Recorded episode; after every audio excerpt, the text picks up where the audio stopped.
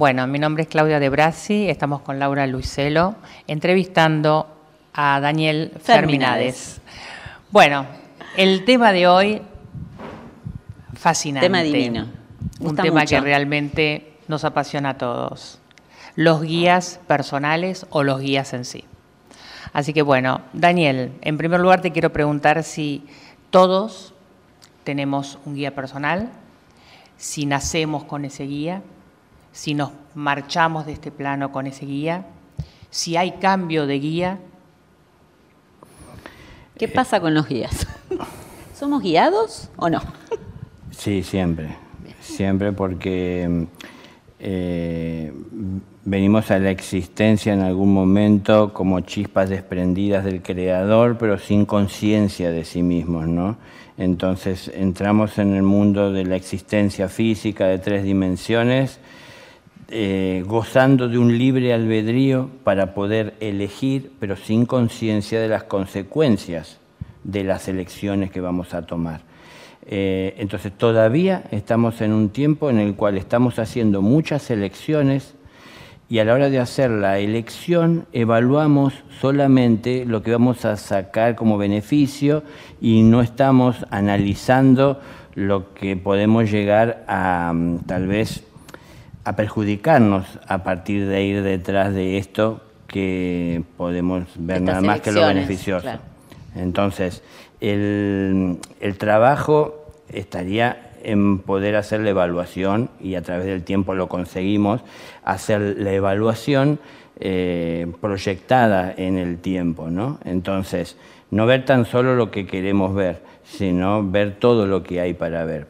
Dependiendo de esta evaluación nuestra, de esta visión, es que entra a tener fuerza e influencia, bueno, por supuesto, los guías que siempre están cerca, y cuanto más nosotros nos comprometemos con el trabajo, más le, permitimos a ellos o les damos la, la, veña como de que se puedan acercar más todavía, porque están viendo de nuestra parte el esfuerzo por salir adelante y a través también de esta acción los guías están sabiendo que estamos limitados para poder llegar a ver muchas cosas que ellos pueden ver con claridad y entonces también saben que deben acercarse para a través de la intuición llegar a nosotros con la claridad para poder llegar a tomar las decisiones que tenemos que tomar en nuestra vida. ¿no?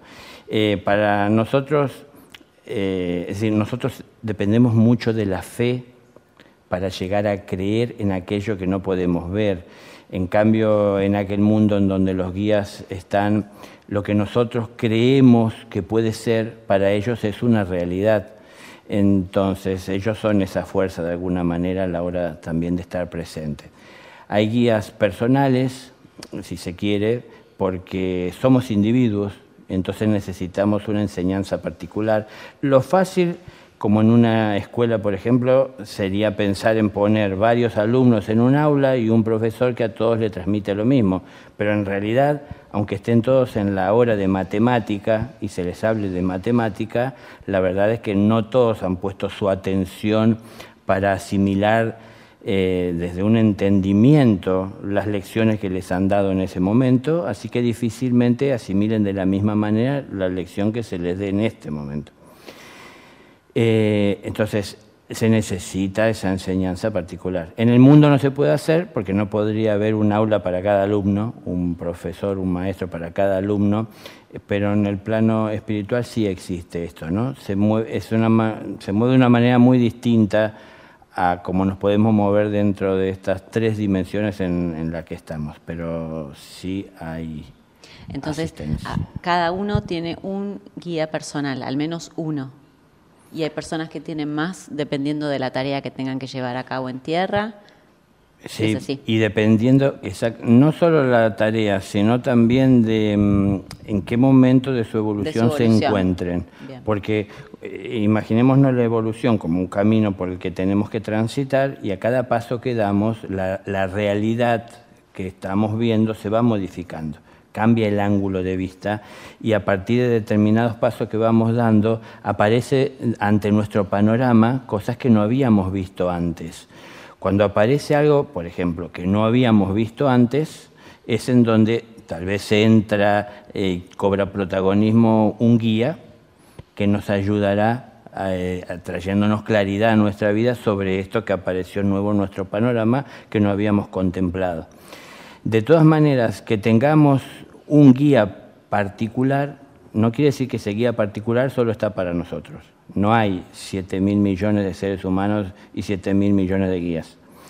Eh, son pocos los guías que hay, pero en realidad tienen una elevación espiritual tan grande y tan mucho más allá de las limitaciones del mundo físico que pueden estar presentes con todos aquellos a quien de alguna manera están acompañando su proceso evolutivo. ¿no? Pero aunque esté atendiendo un maestro a 10 millones de personas, tiene una atención especial y particular con cada uno de ellos, porque lo trata como un individuo y está cerca suyo, siempre respetando esa individualidad.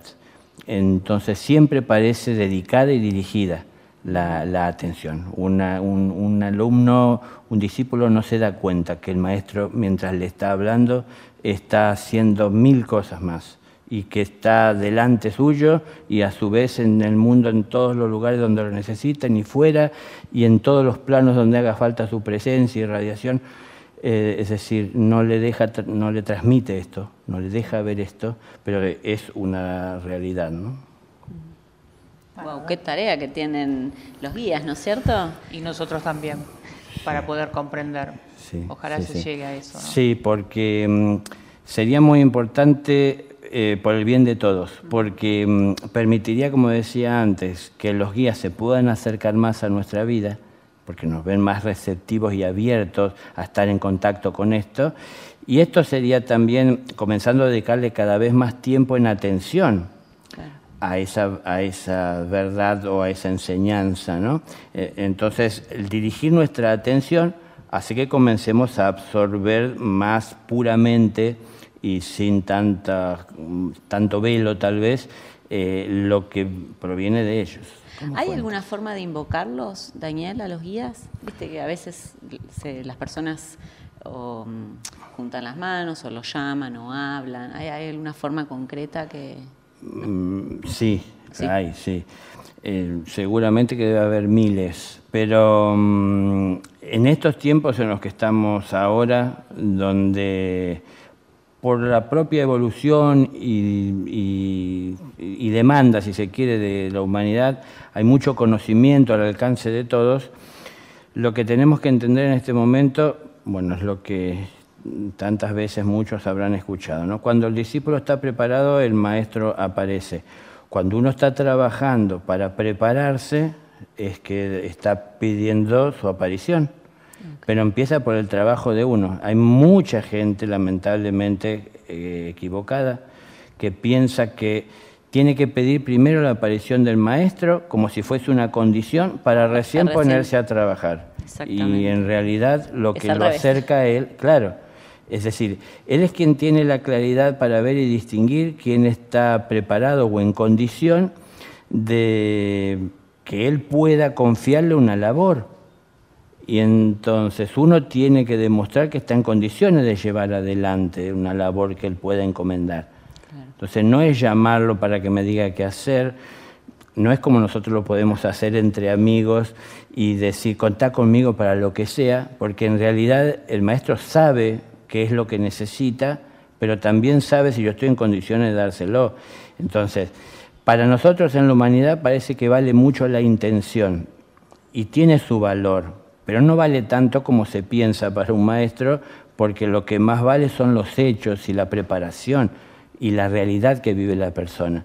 Entonces, si no sabe nadar y sostenerse a flote en su propia vida, en su propio cuerpo, no se puede confiar para, esta persona o nadar solo o, tirarse a salvar a, alguien que se está ahogando. Entonces, no es contar conmigo para lo que sea, sino que un maestro está sabiendo ¿para qué se le puede contar? Entonces el maestro está viendo la realidad, el, discípulo, el alumno o el aspirante está viendo mucho sus sueños y, su lado emocional, ¿no? Quiere ponerse al servicio y en las manos suyas, pero en realidad no estamos preparados para todo. Entonces el maestro no va a estar confiando en una labor a alguien de acercarse a ayudar eh, en la vida de otra persona, por ejemplo, si no está preparado para llevar equilibradamente la suya propia, ¿no?